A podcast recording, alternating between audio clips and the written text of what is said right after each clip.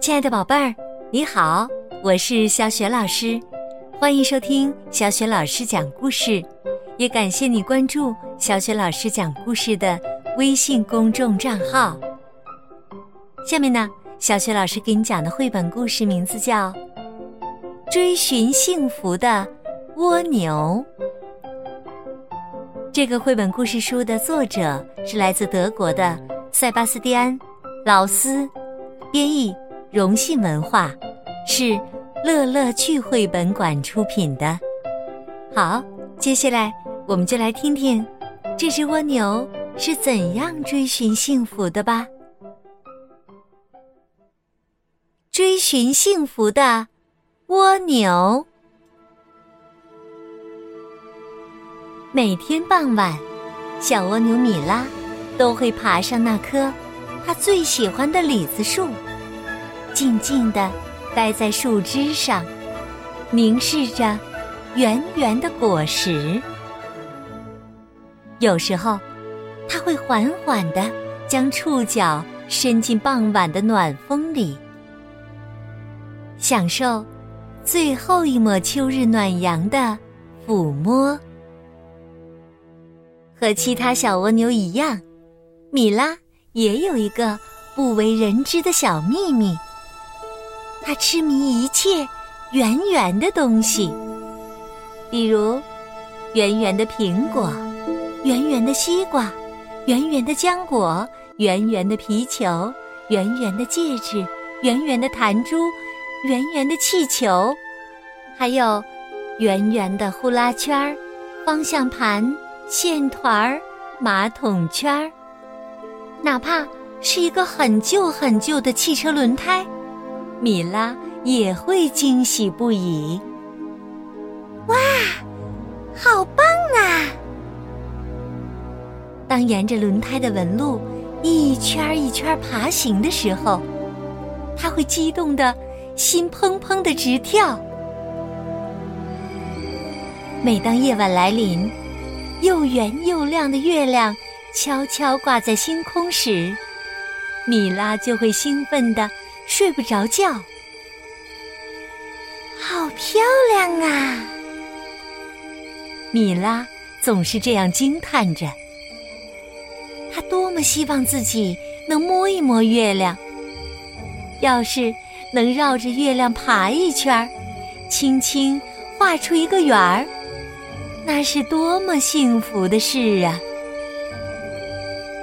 于是，米拉决定冒一次险。我要到月亮上去。他轻轻的，但又很坚定的对自己说。第二天晚上，米拉找来他最好的朋友蚯蚓乐乐，开始为登月做准备。他们一起努力想办法，一起计算数据，记录注意事项。一起写计划书。米拉特别喜欢乐乐的新圆规，他用圆规画了许多漂亮的圆儿。乐乐兴奋地说：“太好了，这个计划应该行得通。”他们两个呀，一直忙碌到深夜。米拉。决定先试试自己做的蹦床。砰！米拉蹦了起来，但蹦的高度很不理想，而且才跳了三次，米拉就已经精疲力尽了，还不小心扭伤了一只触角。米拉长长的叹了一口气，还是试试别的方法吧。他们又造了一个大弹弓，可惜弹弓只能把米拉弹到不远处的灌木丛里。这时候啊，天空突然飘起雨来，望着一条条雨丝，乐乐。高兴地说：“我想到一个好办法。”嗯，乐乐在下雨的时候总是更聪明。乐乐想的办法呀，就是用火箭。背着火箭筒的米拉闭上了眼睛，虽然有一点点害怕，但一想到能飞上天空，他就变得勇敢了。啪啪啪啪啪啪啪，伴随着一阵脆响，米拉直直的冲向浩瀚的夜空，越来越高，越来越高。过了一会儿，速度。渐渐慢下来了。米拉在太空中缓缓飞行，他觉得自己变得轻飘飘的。他小心的睁开双眼，嗯，眼前那令人惊奇不已的圆球，竟然是地球。地球，它竟然是米拉大声叫喊着，坠落了下去。哈，米拉可真幸运，她掉进了一个小池塘。她一点儿都不疼，也没有受伤，只是小小的蛋壳里灌进了一些水，得了。小感冒而已。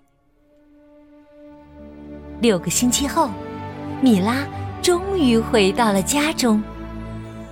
每遇到一个朋友，当然，第一个自然是蚯蚓乐乐，他都会兴奋的诉说自己那不可思议的发现。晚上，米拉伴着银色的月光。幸福的进入了梦乡，他梦见了自己那个最伟大的发现，那个美丽的、珍贵的、一直都陪着他的最最神奇的圆球——地球。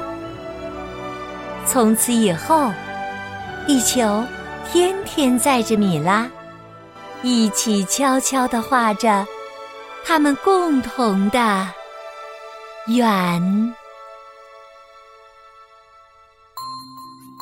亲爱的宝贝儿，刚刚啊，你听到的是小雪老师带给你的绘本故事《追寻幸福的蜗牛》，是乐乐趣绘本馆出品的。